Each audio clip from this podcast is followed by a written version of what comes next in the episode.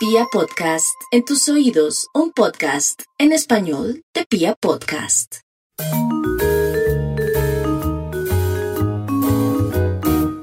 Hola a todos, bienvenidos. Este es Rescate Financiero, el podcast. Soy Catalina Gudelo, abogada especialista en problemas de endeudamiento.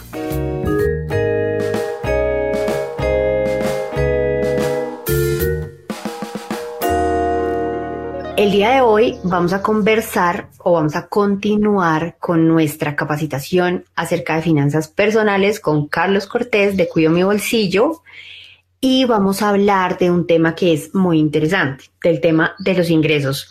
Hola Carlitos, ¿cómo estás? Hola Cata, feliz de estar contigo aquí nuevamente. Muchas gracias por, por invitarme porque aquí primero aprendo un montón contigo y segundo me divierto cantidades, así que de verdad muchas gracias por permitirme compartir este espacio contigo. No, no, a ti por venir. Bueno, vamos a hablar de ingresos hoy, es decir, ya hablamos de lo que, como lo dice tu, tu marca, lo que sale, vamos a hablar de todo lo que entra, de lo que entra al bolsillo. Sí, señora. ¿Qué sería para ti, sí, que, o sea, en muy, muy, muy, muy sucinto, ¿qué es para ti un ingreso? O sea, ¿cómo sé yo? La pregunta pareciera obvia, pero no lo es, y tú y yo sabemos que no lo es. Y es, ¿qué es un ingreso para mí? Pues mira, Cata, eso que acabas de decir es muy cierto. Mm, las personas tienden a confundir tener dinero en el bolsillo con tener ingresos en el bolsillo, y eso no es lo mismo. Digamos, coloquialmente sí, puede que a ti te den un crédito y la plata te entra al bolsillo y tú puedes pensar que esa plata es un ingreso, pero no lo es. ¿sí? Entonces, eh, vamos a partir por tener claro que al bolsillo te puede llegar dinero de distintas fuentes, pero no todo lo que entra al bolsillo es lo que podemos considerar un ingreso. Sí. ¿De dónde te puede llegar plata a ti? Te prestaron plata, te regalaron plata, te dieron un subsidio o generaste tú o tus propiedades generaron algún tipo de actividad y como contraprestación de esa actividad tú recibiste una recompensa, un beneficio, un dinero y ese es eh, propiamente el ingreso. Cuando el dinero viene eh, de tu ejercicio, por ejemplo, tu ejercicio profesional, de ya sea como empleado, como freelancer, ese es un ingreso mm, personal, digamos. Sí. Y eh, cuando tú logras, por ejemplo, que tus ahorros te generen unos intereses, un, algún tipo de renta, esos son otros tipos de ingresos que los señores contadores, colegas que saben de esto, los llaman ingresos no operacionales, pero son también ingresos. Sí, cuando hablamos de, cuando yo explico eh, que es un ingreso no operacional, es algo que no hace parte como de mi actividad normal, de lo que yo esperaría. Un ejemplo, un ingreso no operacional, yo soy abogada, trabajo como abogada, recibo un sueldo como abogada, eh, pero resulta que adicional a eso, yo un día voy saliendo para la calle y me encuentro 50 mil pesos en la entrada de un edificio. Yo, yo, mi actividad no es ni guaquera, ni, buscadora de tesoros, pues para ponerlo en lenguaje más, sino que mi actividad es ser abogada. Entonces, ese ingreso que está por fuera de mi actividad normal, ¿sí? Es un ingreso no operacional, o sea, que no hace parte de mi, de mi negocio. Ahí es súper importante diferenciarlo con las personas que tienen diferentes actividades. ¿No? Porque yo puedo ser abogada, pero resulta que también sé, no sé, cortar el pelo. Y tengo algunos clientes que vienen a mi casa y se cortan el pelo. Eso también es un ingreso operacional porque es de una actividad, es de una actividad propia mía, o sea que yo sé con mi conocimiento, pero sí es un ingreso operacional. Entonces sí hace parte de mi ingreso operacional, así no sea mi actividad principal, ¿no? Y eso los, nuestros amigos de la DIAN sí lo tienen clarísimo. Claro. No, no, y no solamente los, los no solo los de la DIAN, uno debería tenerlo eh, claro que, que, no debería depender de un solo tipo de ingreso. Sí. Ni de una sola fuente de ingreso, que pues es, es parte de, de, de, lo que buscamos hoy. De, sí, de enseñar a la gente que pues cuando tú tienes ¿te acuerdas nuestra primera sesión cuando hablábamos de la cartilla de presupuesto? Sí. Que hablábamos que da como 70 rubros de gastos sin entrar en muchos detalles. Sí, y si no la han oído, amigos, vayan a escucharla, es excelente. Eh, esa, esa nos divertimos mucho y fue muy buena. sí. Entonces, cuando tú tienes 70 cosas que te sacan plata del bolsillo y tienes solamente una que te pone plata en el bolsillo, digamos, a nivel operativo, uh -huh. plata que de verdad te ganaste, ¿sí? Plata sí. que, pues, salvo, salvo que, bueno, no voy a entrar en detalles, pero sí que, que te das que pagar impuestos o alguna cosa, no me voy a enredar con eso. Plata que es tuya, tuya, ¿sí? Tú verás qué haces con ella. Hablemos de que no tienes más deudas, que no tienes nada, solamente gastos. Un solo ingresito tratando de cubrir 20, 30 gastos diferentes, ¿a ti te parece que eso tiene probabilidades de éxito? No, pero eso para uno es absolutamente paisaje porque es la manera en la que se han venido haciendo las cosas. Claro. Uno, eh, en la, antes uno escuchaba que el papá de uno era profesor, mi papá, por ejemplo. Y pues mi papá se ganaba su sueldo trabajando en los colegios o eventualmente dictaba algunas clases particulares, pero pues mi papá no tenía otra actividad, ¿sí? La, las personas tenían una sola o tienen una sola actividad. ¿Eso qué hace? Y es absolutamente riesgoso porque es como si uno estuviera poniendo, construyendo toda una casa en la puntica de una montaña, ¿sí? O sea, en la, en, las, en el, la punta, pues obviamente la base de la casa va a ser muy grande y la puntica de la montaña va a ser muy pequeña y en cualquier momento se puede quebrar y se le puede caer a uno la casa, que es lo sí. que pasa ahorita. O sea, ahorita, ahorita lo que nos estamos viendo y por eso las personas jóvenes en eso tienen una muy buena dinámica y es porque siempre están buscando eh, otro tipo de ingresos o como una plata extra. Entonces está el que no sé, es diseñador gráfico, pero adicional a eso coge, cose bufandas para, para perros y entonces vende por Instagram sus bufandas para perros, pero tiene un trabajo como diseñador gráfico. Uh -huh. Sí, Cata, y eso, eso que tú acabas de decir, el ejemplo con, con generaciones anteriores a, la, a las nuestras, en, o en lo, con los ejemplos que nosotros crecimos, pues no son aplicables hoy en día. Muchas cosas han cambiado. Sí. Eh, en, hace 30 años, 40 años, un padre de familia podía trabajar, un solo padre de familia clase media podía pagar perfectamente la hipoteca de su casa y los servicios públicos y el sueldo no era que viviera alcanzado para pagar eso. Los servicios eran mucho más baratos. Uh -huh. eh, y lo otro es que eran, era una vida mucho más sencilla. Entonces tú, por ejemplo, la gasolina en teoría era más barata, los servicios públicos eran más baratos y aparte de eso tú no tenías sino, por ejemplo, una sola línea telefónica. Tú sí. no tienes que pagar cuatro planes de, de, datos y tener que ir a comprar cuatro celulares para darle a papá, mamá y los dos chinos eh, y fuera de eso pagar un plan de internet en la casa y unos servicios públicos, por ejemplo el acueducto, no sé en otras ciudades, pero en Bogotá eh, el, lo que son estratos 4 y 5, 5 y 6 sobre todo, que luego con mucha frecuencia, hombre, usted puede dejar de consumir agua y de todas formas le toca pagar casi que 150, 200 mil pesos pues de cargo el, fijo. el cargo fijo. Uh -huh. Entonces, sí. eso, eso te obliga a tener mucho cuidado, digamos, a la hora de hacer un presupuesto y ser, eh, aprender a medir cuál es tu ritmo de vida. Y debería por lo menos generarte la curiosidad de buscar algún tipo de ingreso alternativo. ¿Sí? sí. Eh, tú lo decías ahorita, las generaciones más jóvenes que son nativos digitales. Yo, yo lo veo en mi, en mi consulta mucho eh, con las personas mayores de 45 años que no son nativos digitales. Les queda uh -huh. dificilísimo encontrar alternativas. Lo vimos en la pandemia. Un profesional que perdió su trabajo pues en el mejor de los casos el hombre se puso a hacer arepas o volvió su cocina para, para los vecinos. Fue el primer recurso sí. que tuvo. Lo más arriesgado que de pronto pueden hacer es coger a manejar el carro de ellos en la plataforma, en cualquier plataforma de estas de, de alquiler de vehículos eh, particulares.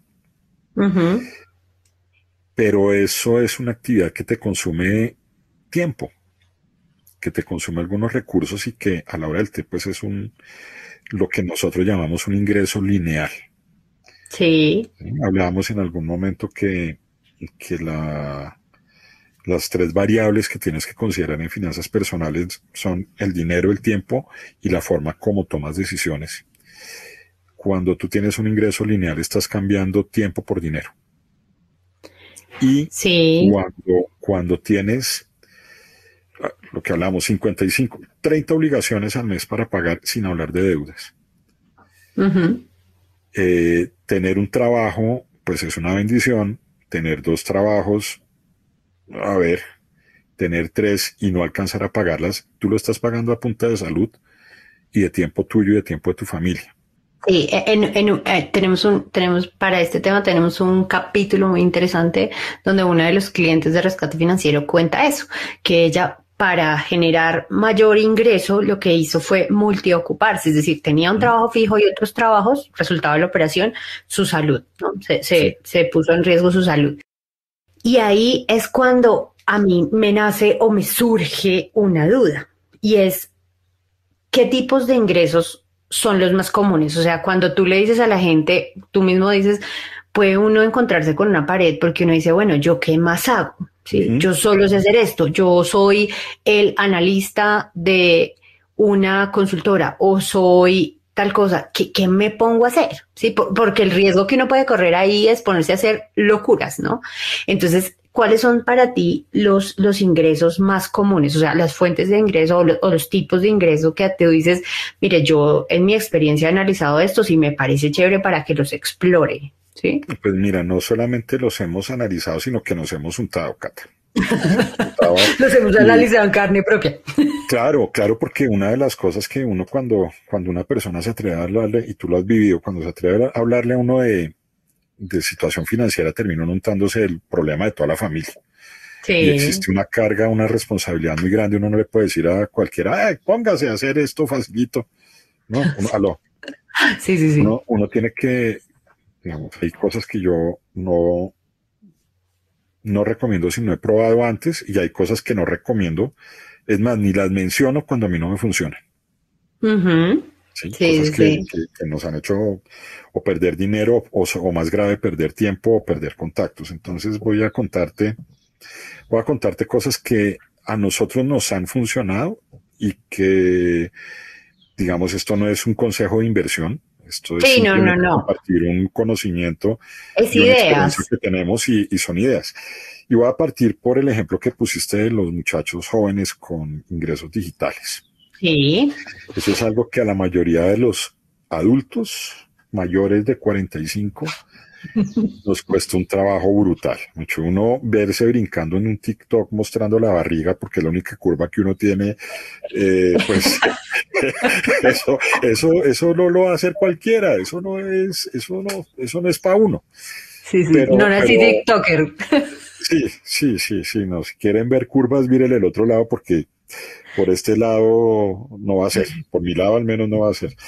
Pero resulta que cuando uno rompe esa barrera y se da cuenta que existe un mundo más allá de las fronteras que, a las que estás acostumbrado y estás dispuesto a activar tu imaginación, el lado optimista, el trabajar no por cubrir deudas o por cubrir gastos, sino porque realmente te gusta algo que haces y, y, te genera un ingreso adicional, el mundo digital te ofrece un, un universo de posibilidades impresionantes. Sí. Y, en ese sentido, en ese sentido, perdón, perdón que te interrumpa, en ese sentido es súper interesante cómo nos damos cuenta que las personas, que tú mismo lo dices, no son nativos digitales, eh, tienen una cantidad de información en su cabeza que sería súper interesante que la pusieran al servicio de otros, ¿no? Saben hacer un montón de cosas que podrían, lo que pasa es que pues para uno es normal saber lo que sabe, como que no pasa, pasa mucho que uno dice, pues es que, que eso no tiene valor por lo que es tan cotidiano para uno. Y yo le digo a la gente, pues yo le cuento que hay gente que, que genera ingresos multimillonarios preparando tortas y ponqués. O sea, eh, ni siquiera vendiendo. O sea, porque no estoy hablando de vender tortas y ponques, estoy diciendo preparándolos, poniendo una receta y compartiendo su conocimiento, porque en últimas, lo único que le queda a una situación de crisis es lo que sepa, porque el resto de cosas se pueden ir en un segundo. Exacto. Entonces, ahora sí te interrumpí. No, no, no, tranquila, ni más faltaba. Pues mira, Cata, entonces hablemos, vamos a hablar hoy específicamente, vamos a hablar de ingresos, lo que te decía, ingresos lineales. Los no lineales o las rentas o los dividendos, este tipo de cosas que provienen de las inversiones, lo dejamos para otro capítulo. Entonces hoy, hoy te voy a hablar de, de, voy a partir por los ingresos digitales que fueron los que acabamos de hablar y te voy a dar una serie de ejemplos. Sí. Y te voy a hablar de, de ingresos tradicionales y no tan tradicionales. Bueno, para que lo entonces, voy a empezar por los digitales. ¿Y a mí por qué me gustan los ingresos digitales? Porque no tienen frontera. Mi público es más amplio. Tu público es más amplio. Mira, cuando hablamos en ventas, en marketing, ahí hay una, hay una variable que se mide que cualquier persona te lo puede, cualquier persona que trabaje en, empresas de marketing te puede hablar de una variable que es el PITA. El PITA son una serie de, variables como el precio, cuánta gente tiene acceso a mi producto, con qué frecuencia me recompran. Eh, sí, cosas de ese estilo. Entonces, eh, el precio influye en el resultado que yo voy a tener. La cantidad de personas que consumen mi producto es decir, el, universo de clientes potenciales que yo tengo, la frecuencia con la que me reconsumen y qué cantidad de mi producto consumen. Te voy a poner dos ejemplos muy rápidos. Eh, no voy a decir marcas, pero unos chiclets que venían en una cajita y entonces uno llegaba y abría y en la propaganda le mostraba que uno tenía que sacar dos chiclets. Una cajita de 12, tú te comías dos. Pues resulta que con uno tú tenías pero cuando la publicidad te enseña que debes comer dos, pues ¿qué pasa con las ventas de la empresa? Se doblan. Se duplican. Sí. ¿Sí? Lo mismo pasa con la crema dental. La crema dental, tú le pones un cepillo cabezón, lo llenas de crema dental. ¿Sí? Pues resulta que para poderte limpiar la boca necesitas la mitad de eso. Entonces no es coincidencia que algunas marcas de dentrífico, aparte de eso, tengan los cepillos de dientes y casi todos esos cepillos de dientes son grandísimos para invitarte a consumir mucho más de lo que deberías consumir. Sí, Ese es un truco. Qué, interesante, nunca lo he pensado. Los otros trucos son, no, y uno ni lo siente. Los otros trucos son, eh, por ejemplo, mm, ah, bueno, los otros trucos no, las otras, los otros factores del PITA es el público y la incidencia que tienes. Si tú, por ejemplo, das un, en el caso nuestro, nosotros eh, quedamos eh, los talleres, en vez de dar los talleres tenemos el acceso a unas clases y las puedo dictar desde la Argentina hasta Canadá, cuando yo estoy dormido. Y hay una grabación que se está dando, y habrá algunas gratuitas y habrá unas cuantas que la gente pague. Pues hombre, yo, yo estoy pasando del público de Bogotá y sus alrededores que seremos un mercado potencial de 200 mil personas a un público potencial de unos 3 o 4 millones de personas. Teniendo en cuenta también que existen, que es una cuestión muy difícil, y, esto, esto sí lo debo enfatizar. Mm, hay, un, hay un señor que se llama Ivan Meisner que lleva 40 años trabajando en generar redes de empresarios. Y el hombre dice que uno en la vida para ser rentable primero tiene que ser confiable y para ser confiable tiene que ser visible. Pues en redes sociales y en medios digitales es dificilísimo ser visible. Porque cada instante salen montones y montones de información. Entonces, no se trata simplemente de votar un video y esperar a ver si se da se, viralice. A que se viralice, no, hay que trabajarlo, hay que tenerle paciencia. Entonces, pero, pero cuando tú logras posicionarlo, eh, y no estoy diciendo que sea fácil ni que sea un día para otro, eh, empiezas a construir detrás de esto un activo muy importante que es tu audiencia. Cuando tienes audiencia es porque hay gente que te escucha porque cree en ti y está generando confianza. Eso es algo que en el largo plazo, y lo vamos a ver la semana, la próxima vez que, podamos conversar, eh, ese es un activo importantísimo que muchos desperdiciamos, igual que el conocimiento.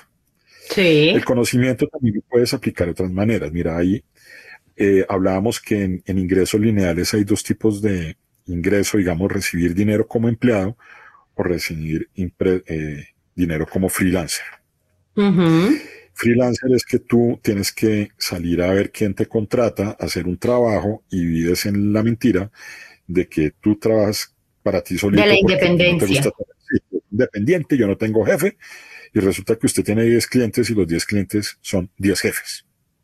Sí. Y todos quieren todo para allá y requieren su tiempo ya y usted se queda en el peor de los escenarios porque aparte de todo, si usted no trabaja, no produce el día que usted se enferma, pues no produce, y si no produce, ¿con qué pagar los remedios? Así usted tenga seguridad social, ¿sí? Es, es, usted no puede depender solo de usted.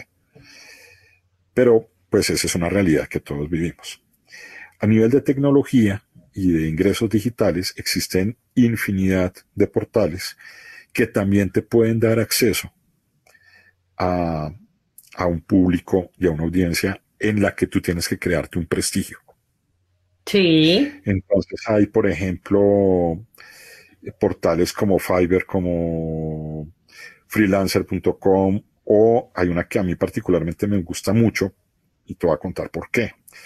Porque resulta que uno de los nichos más importantes que, con los que yo tengo que trabajar son personas con un alto nivel de educación, que en algún momento de la vida tuvieron un alto nivel de ingresos y que un día para otro les dieron el ácido no estaban preparados. Tú sabes lo que es que les den el ácido, ¿no?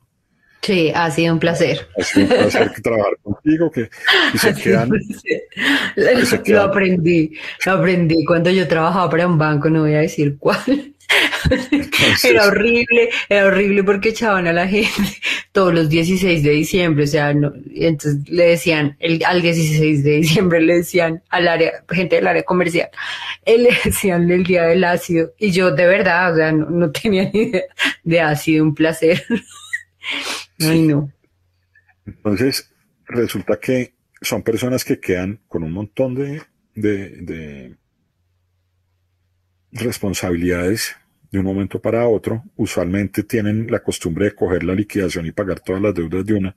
Sí, sí, sí, esa, esa es, esa es matemática. Yo no sé, bueno, y pues a mis amigos de outplacement, porque sé que hay muchos, no sé cómo se les ocurre no decirle, coja su liquidación y quédese quieto, ¿sí? Ahí sí, yo, yo le digo, es la técnica de la zarigüeya. O sea, eso es, cuando lo van a matar tires del suelo y hagas el muerto, o sea, ese y finalmente estires al suelo y hagas el muerto es porque dese por favor un tiempo para pensar, no, es como si matemáticamente, ay, me dieron X cantidad de plata de liquidación, la voy a ir a meter a las deudas para comprar paz, como si la paz se comprara. Entonces, para comprar paz, voy. Entonces, sí, e, esa es, esa, y a mí me da mal genio. No, no, no. Pero también es, es costumbre digamos, es una parte de responsabilidad. algunas personas pueden sentir que la forma responsable es salir y que no me llamen a cobrarme porque qué susto, pero eso lo hablaremos en otro momento y tú sabes mucho más de eso Conozco una empresa que se dedica a ese tema. pero ese, es un, uno de los errores y también que las personas no saben qué hacer y, juegan con la emoción de que dentro de poquito o el autoengaño de que dentro de poco van a volverlos a, a, a contratar o peor aún salen a comprar un negocio, pero allá llegaremos en su momento. Entonces, ¿qué pasa? Esta, esta plataforma de la que te llamo, de la que te hablo se llama Upwork. Sí. Y Upwork tiene una cantidad de oportunidades en las que tienes que competir y generar eh, prestigio y eso solo se logra con trabajo y con calidad pero te abre un universo. Como prestigio, es como que yo puedo calificar a las personas que están ahí. Sí, claro. si me presto un buen servicio. Ya no son portales, son comunidades y son eh, comunidades de profesionales, de pares que, por ejemplo, te pueden llegar a contratar a ti de España para que hagas una voz en off de un video para Latinoamérica. Sí. te pagan, y entonces te ponen un rating de una tarifa, tú empiezas a cobrar una tarifa por hora y en la medida que vas cogiendo mejor calificación y más prestigio y te llaman más y vas a estar más ocupado, pues tu tiempo pues va a estar menos disponible, que es un recurso, eh, digamos, muy limitado, y tú te vas como ganando la oportunidad de cobrar más y más por cada trabajo. Y cada persona retroalimenta. Entonces, estos son las redes, pero son redes de al menos unas más serias que otras. Eso sí, eh, al que esté escuchando esto y le dé por curiosear, la primera, y esto sí es más que una recomendación, es una obligación que usted tiene que tener, es hacer su propia investigación. Eh, y, esa, y, eso iba a la, a la, siguiente pregunta que te iba a hacer, y es qué debo analizar, ¿no? Porque ahí sí, los lobos se visten facilito de ovejas, entonces, ¿qué debo analizar si yo quiero un ingreso extra, o estoy buscando un ingreso extra, o estoy buscando eh, invertir o hacer algo? ¿Qué debo analizar? O sea, dos cosas así puntuales que, bueno, la primera sería analizar, esa sería la primera. cuando hablemos de inversiones vamos a profundizar un poco más en esto, pero hay un término que utilizan los gringos que es el do your own eh, research, es decir, el D-Y-O-R, Dior.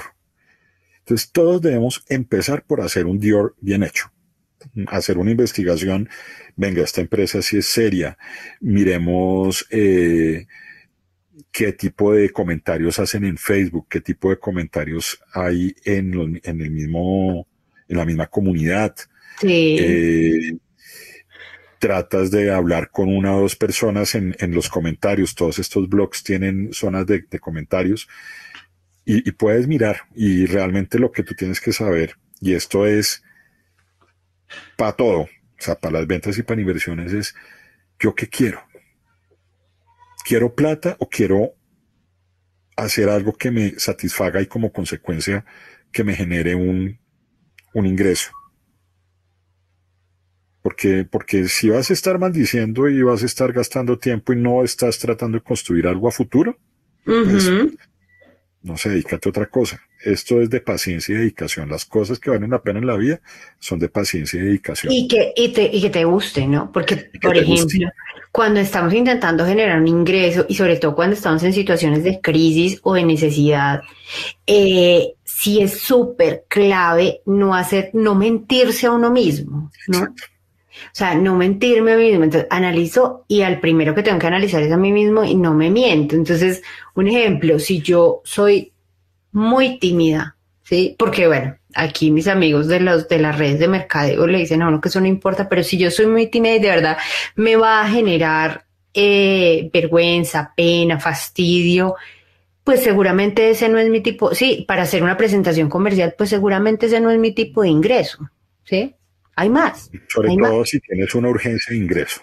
Y ahí tenemos que mirar es eh, con qué velocidad puedo generar yo ingresos suficientes para cubrir mis gastos. Sí.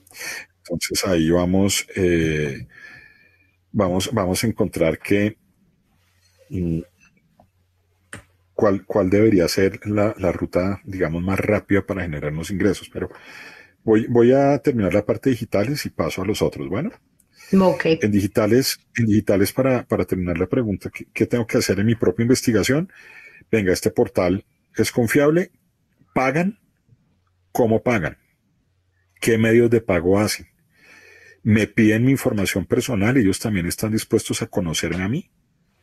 Y cuando te hablo de, información personal, no es solamente que pongas tu nombre y llenes el perfil de Facebook. Y el correo electrónico. el correo electrónico. No, es que te piden, ellos también hacen su propia investigación de quién es mi cliente. Entonces ellos te van a pedir dónde está tu domicilio. Y esto no es como hace cinco o seis años que si tú querías ponías en Amazon una dirección en Estados Unidos y fresco. No, aquí, tienes que poner, por ejemplo, un, un servicio público o un extracto bancario donde aparezca tu nombre y tu identificación de alguna manera para, ver, para que ellos puedan certificar dónde es tu domicilio. Si te van a pagar por PayPal, si te van a pagar por eh, porque te van a hacer el reembolso de una tarjeta de crédito, eh, tú tienes que ser el titular de esa tarjeta de crédito y tú tienes que hacerte responsable de esos ingresos y el hecho de que sean digitales no quiere decir que no seas responsable ni de impuestos ni de seguridad social. Al contrario, ahí, ahí van a tener, y la, la, nación, el, el, gobierno, el Estado va a tener más control a través de, de, todos los reportes de medios magnéticos de las entidades bancarias sobre tu nivel de ingresos. Entonces, ya, ya, y, y, también, ya esto los invito, eh, es una cuestión también de ser responsable con uno y con los demás. No engañarse. ¿sí? O sea, los impuestos serán hartos, el nombre es una mamera, impuesto es a la brava eh, se lo roban y cualquier cantidad de vainas, pero hombre, eso es otro, otra discusión para otro día. Uno tiene que aportar en el sitio donde vive. Eso es algo que algún otro día hablaremos. Y lo mismo la seguridad social, hombre. Ah, que qué jartera que la EPS, pues busca una EPS buena. Que qué jartera la pensión. Hombre, pues la pensión es su pensión, es su ahorro. Pues usted decía a quién le va a confiar ese ahorro. Malo o bueno, mucho o poquito, o sea, todos los peros que usted quiera, pero es su ahorro. Entonces no se diga mentiras a usted y póngalo dentro de sus, dentro de sus obligaciones y responsabilidades con usted mismo. Eso es lo que son los ingresos digitales. ¿Qué otros ingresos digitales hay? Y que pueden ser de más corto plazo. Sí. Manejar el carro de uno o, o, manejar el carro de otra persona a través de plataformas digitales y no me voy a meter aquí en el zaperoco de la legalidad, de, de que es que eso es, eso es otro universo en el que yo no me voy a meter. Sí, sí, sí. y, adicional a eso, eh, e, en una explicación muy simple, muchas de las actividades eh, no reguladas o que en este momento no se encuentran reguladas es porque no se conocían. ¿Sí? Solo cuando alguien, y es un poquito entender cómo se hace el desarrollo legislativo, las cosas se van legislando, regulando a medida que van naciendo, ¿sí? Si a nadie se le había ocurrido que él podía en su carro hacer una cosa u otra, pues la, legislación no lo había tenido que contemplar, ¿no? Ahorita ya es un boom y lo que pasa es que estas empresas de economía colaborativa empiezan a, tocar y a rayar em, otro tipo de, legislaciones y otro tipo de normas donde hay que empezar a, a regular, ¿sí? Toda una evolución. Es toda una evolución. de economía Ahí, la que está corta es la ley. Sí, hay sociedades que han avanzado mucho más rápido en eso, pero, pero pues sí, eso es un lastre cultural que, del que hablaremos en otra ocasión. pero, pero el que existen, el que existen pues las podría aprovechar y las podría aprovechar no solamente conduciendo, sino si yo tengo un carro parqueado y una de estas plataformas me ofrece que me lo alquila, pues yo veré y tomaré la, vuelvo y hago la investigación, cuánto me pagan, cuánto me cuesta el mantenimiento del carro, a quién le va a soltar el carro y alquilo el carro. Sí. Esa es otra forma de hacerlo. Hay plataformas, por ejemplo, de, de alquiler de inmuebles. Sí. Y en ese alquiler de inmuebles no es solamente que tú alquiles el inmueble, es que hay personas que por administrar el sitio de, alquileres, por ejemplo, un Airbnb, que eso también está buscando, digamos, eh, aquí entre tú y yo, Airbnb ya tiene una competencia mucho más moderna basada en contratos en blockchain, que eso será otra charla para otro día, pero eso es una cosa, pero brutal lo que está creciendo eso, pero, pero unas velocidades que no, no lo imaginamos en que la persona se vuelve casi que un administrador inmobiliario y cobra por una comisión por ayudarte a que tu inmueble esté bien rankeado, tenga buenas referencias, te llegue gente de calidad, lo alquiles, te tomes buenas fotos. Eh, entonces ahí, por ejemplo, eh, si alguien quiere curiosear en Netflix, hay ah, una serie que se llama Space quédate aquí, Ahí hay por lo menos cuatro o cinco actividades que uno podría eh, tratar de manejar. Porque está la señora que decora, está el que, está el que busca los planes, eh, digamos, de turismo, los planes para hacer en la zona. Sí. El que te toma las fotos y el que te maneja la plataforma. Y esta, y esta es también una, invita, una invitación a hacerle a las personas que nos escuchan y es la información está por ahí. La información hay que empezarla a recoger y hay también muchas fuentes alternativas de información. Ay, que a mí no me gusta leer libros. Ok, veas este programa, que en este programa hacen como un desglose de las cosas que miran, cómo las miran, eh, qué puede empezar, qué puede terminar, el, eh, qué determina que una persona se quiera quedar en un lado y en otro no, y sirve y es un poco también algo para, complementar lo que estoy diciendo, también tomarse en serio, en serio la actividad que estoy realizando, ¿sí? Si yo voy a alquilar una habitación de mi apartamento para hacer Airbnb, pues yo me voy a comportar no como Pepita Pérez, sino me voy a comportar como un propietario de un establecimiento de turismo. Entonces voy a ser profesional, voy a mantenerlo aseado, ¿sí? Y es en, en, cualquier actividad, una de las cosas que llevó al éxito de las compañías como Uber en Colombia es eso. Se hacía una excelente capacitación en temas de servicio. ¿No? Y es uno también comprometerse a hacerlo profesionalmente, a pesar de que no sea mi actividad principal, sino que yo esté buscando un ingreso extra, lo voy a hacer de manera profesional.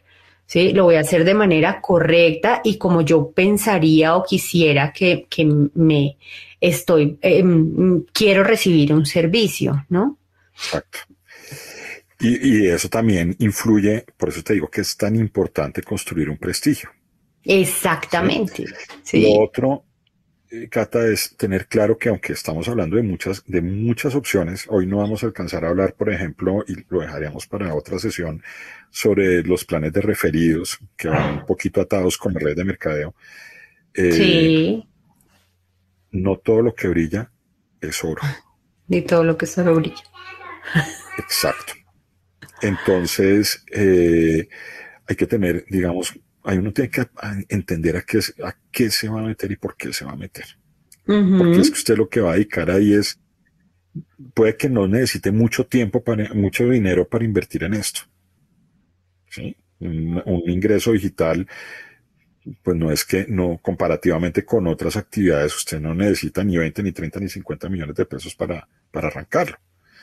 ¿Sí? Usted puede arrancar con 3, 4, 5 millones de pesos, eso no es lo costoso es el tiempo, es la dedicación, es la curva de aprendizaje, es yo de cómo voy a hacer mercado mientras esto me pone plata en el, en el bolsillo.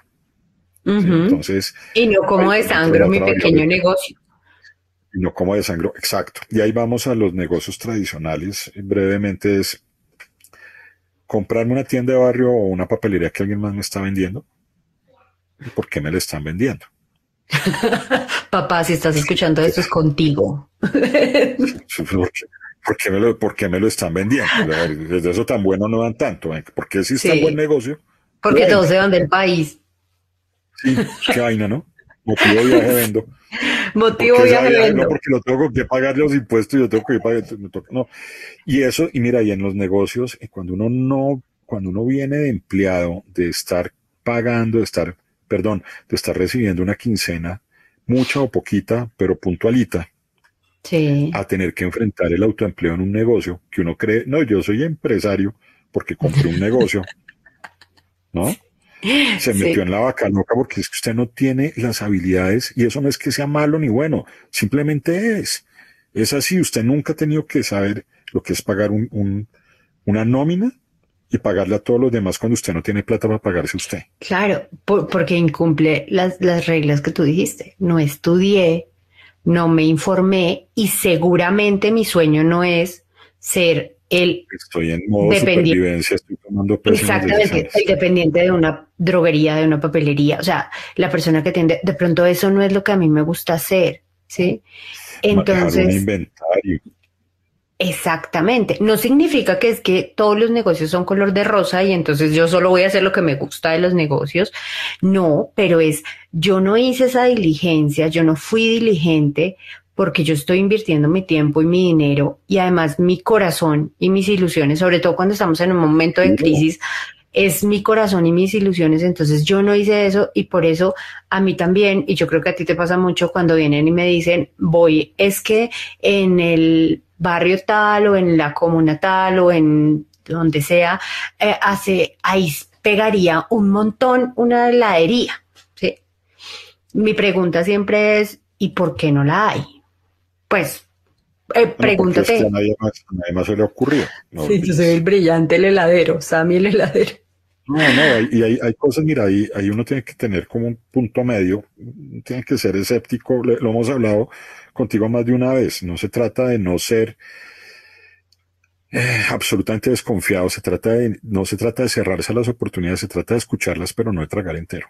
Exactamente. Y, y, lo, y lo que, y lo que, lo que hemos, eh, lo que hemos dicho siempre es, como a mí me emociona o es una oportunidad o mi cerebro encontró una nueva ilusión, es como cuando recién tengo un novio, eh, lo que tengo yo que controlar es a ese caballo desbocado de las emociones que me va a hacer ir a cometer errores. Entonces, ¿y eso cómo lo controlo? O sea, ¿cómo le doy pastillas para que se calme?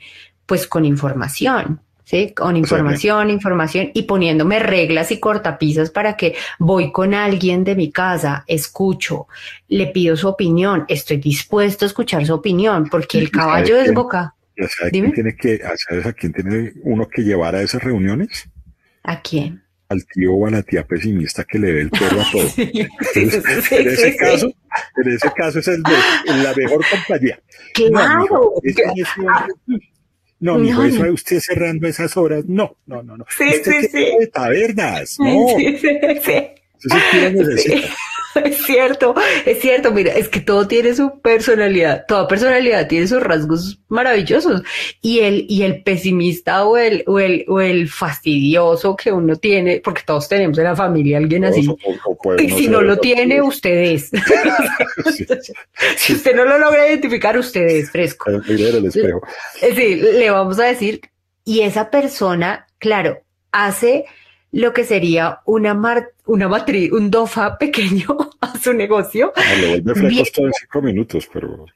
Viendo, viendo única y exclusivamente las cosas malas, que usted dice, ok, si con todas las cosas malas, pues a mí me sigue pareciendo buen negocio, es porque yo ya tuve que informarme para rebatir esas objeciones que tengo frente a ese negocio. Y pide información, pida, puede que no le den los estados financieros del negocio, puede que usualmente aquí en Colombia, pues los negocios informales a duras penas llevan la contabilidad en un cuaderno y eso como pasar quien le dé plata. En un libro T. En una, si una cuenta T, ojalá, en un libro de cuenta y, de cuenta y razón. Pero no, el, por lo menos, por lo menos mire las facturas, mire cuál es el nivel de ventas, parqueese al frente en un localito y mire cuánta gente entra y cuánta gente sale, eh, en qué funciona. Antes de ir a soltar la plata, e, esa es una, en un negocio, lo mismo las franquicias.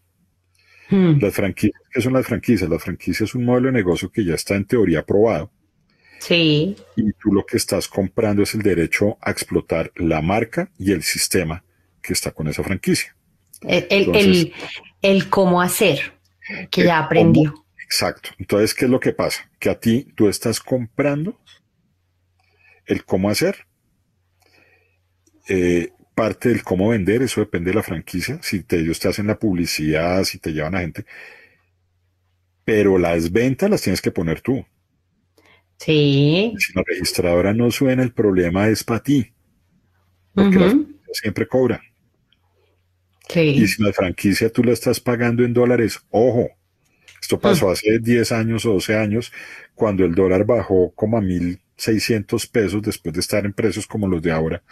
Y llegaron un poco de franquicias del exterior y la gente era feliz comprando franquicias de jardines infantiles, franquicias de comida rápida, franquicias tan. Se subió el dólar a los 3.000 y ahí, mijito, usted tenía que vender seis veces lo que vendía antes solamente para pagar los derechos de franquicia, es decir, el alquiler de la marca y los derechos. Y si tú no tienes la mentalidad, los hábitos, si tú no sabes a lo que te le vas a medir, volvemos a lo mismo. Si no sabe lo que es pagar una nómina, pagar proveedores, pagar impuestos, no cogerse el IVA para usted. Sí. ¿Sí? Si no sabe lo que le va a costar una cámara de comercio, por amor de Dios, no lo haga. Sí. O si, o si usted pretende que, como escucho yo en muchas personas, es que ese negocio se maneja solo. Ese, no conozco el primer negocio que se maneje solo, porque lo que uno hace cuando un negocio va creciendo, cuando una empresa va creciendo, es que uno delega el manejo en otras personas. Es decir, si hay personas manejando tu negocio, sin embargo, esas personas tú las compensas económicamente con un salario, entonces alguien está manejando el negocio. Entonces, si por ejemplo yo soy una persona pensionada que tengo una casa de campo y a la que me gusta ir y cada vez me voy y me paso periodos más largos en esa casa de campo, muy seguramente mi negocio no debería ser algo que requiera presencialidad, porque yo no voy a estar, tendría que modificar mi estilo de vida para irme, o sea, para para tener ese, ese ingreso adicional. Entonces uno le dice, muy seguramente podría hacer otra cosa y hay muy en el otro, en el siguiente capítulo hablaremos de esos ingresos pasivos, donde pues, la pasividad, ¿sí? de acuerdo al, al, momento de vida, pues es algo que lo, lo hace que la persona, sin tener que estar presencial o físicamente pendiente todo el tiempo de su dinero, produzca algún tipo de rédito, ¿no? Sí, señora. Así es. Y bueno, esos eran pues básicamente los, ingresos lineales. Hay otro, eh, otro tipo de ingreso. Ah, bueno, quiero, quiero marcar lo que tú estás diciendo aquí de, de poder seguir, es marcar la diferencia entre ser un dueño de negocio y un autoempleado. Sí. Y básicamente es que el dueño de negocio no tiene un negocio. El dueño de negocio lo que tiene es un sistema y tiene un sistema que puede funcionar mejor sin que el dueño esté metido que si el dueño está metido. Entonces, la pregunta clave es, si yo me voy de vacaciones un mes, ¿la empresa sigue produciendo? ¿Siguen facturando? ¿Y sigue funcionando? ¿O me toca cerrar la empresa? O peor, me toca seguir atendiendo a la empresa mientras yo estoy en vacaciones. O si yo me enfermo, la, empresa se enferma conmigo, ahí usted no tiene un negocio, el negocio lo tiene usted. Para que usted llegue a tener un sistema, tiene que poder tener muchos ingresos. Y ahí hay una cosa que, que lo veo con muchos emprendedores que salen diciendo, no, es que te tengo el, eh, tengo este plan de negocio que es la berraquera, es lo mejor en guarachas, yo me la craneé, está perfecta, invierte conmigo, méteme 50 millones de pesos aquí, que mira todos los ingresos que están proyectados a futuro. Viejo, ¿cuántos clientes tiene? Sí, sí, sí. Y, ¿Cuántos ah, son sus ingresos por ventas? Si usted no tiene clientes que confíen en usted, ¿yo por qué le voy a soltar mi plata a usted? Primero los clientes. Sí. Bueno, no el mercado, no, porque todo el mundo se presenta y para esto, queridos, les recomiendo ver ese programa que se llama Shark Tank, que es un programa de inversionistas donde el inversionista hace las preguntas que haría mínimamente un inversionista serio y es no me presentes el mercado porque el mercado ya existe, o sea, no es que voy a montar, no sé, una empresa de bicicletas y pues todas las personas tienen una o dos piernas y pueden manejar bicicleta. Entonces mi mercado son todas las personas. De el real valor de un negocio es de todo ese mercado cuánto has logrado capturar para ti. O sea, cuánto es tuyo, pues tuyo entre comillas. ¿no? Y es, mm, y es entender que no el, la planeación del negocio no se hace sobre el mercado general, sino sobre cuánto de ese mercado realmente ha estado interesado en mi producto.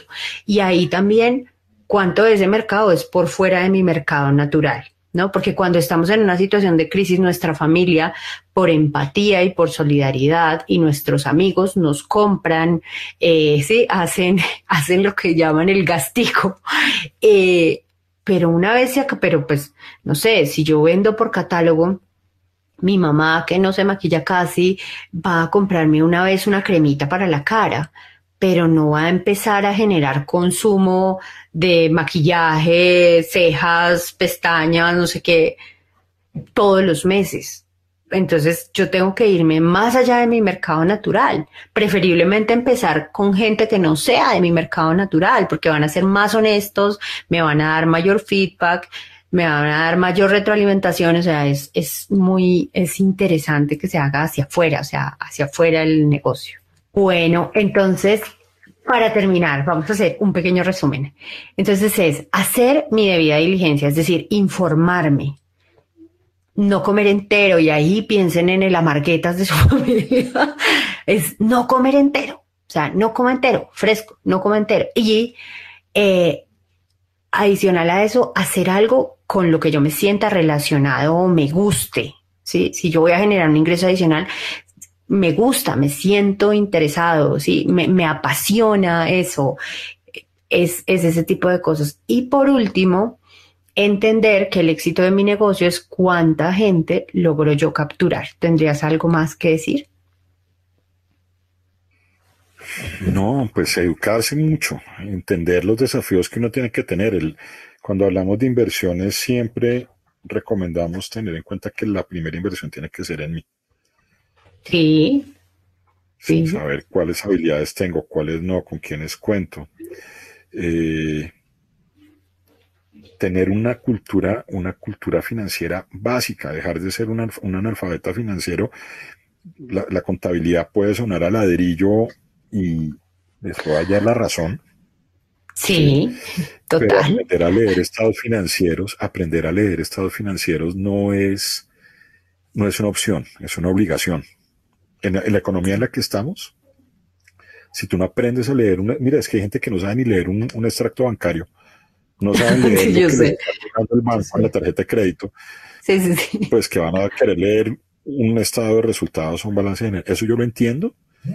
Eh, no se trata de que usted se convierta en contador, pero sí que entienda cómo los distintos elementos de la contabilidad afectan la forma en que usted toma decisiones y cómo esas decisiones afectan su resultado en la vida. Listo. Pero esa, esa parte, dejar de, procurar dejar de ser un analfabeta financiero. Listo. Bueno, Carlitos, como siempre, ha sido un placer tenerte. ¿Cómo te podemos encontrar en redes sociales? En redes sociales nos encuentras, ahora sí, y eso lo viví yo, eh, desde TikTok, pasando por YouTube, pasando por eh, Instagram, Facebook, eh, nos encuentras como Cuido mi bolsillo. Ahí en Twitter también, Cuido mi bolsillo en todas. Listo. Y recuerden que si nos necesitan contactar, nos pueden encontrar en todas las redes sociales como Rescate Financiero Colombia. Soy Catalina Gudelo y nos escuchamos en una próxima oportunidad.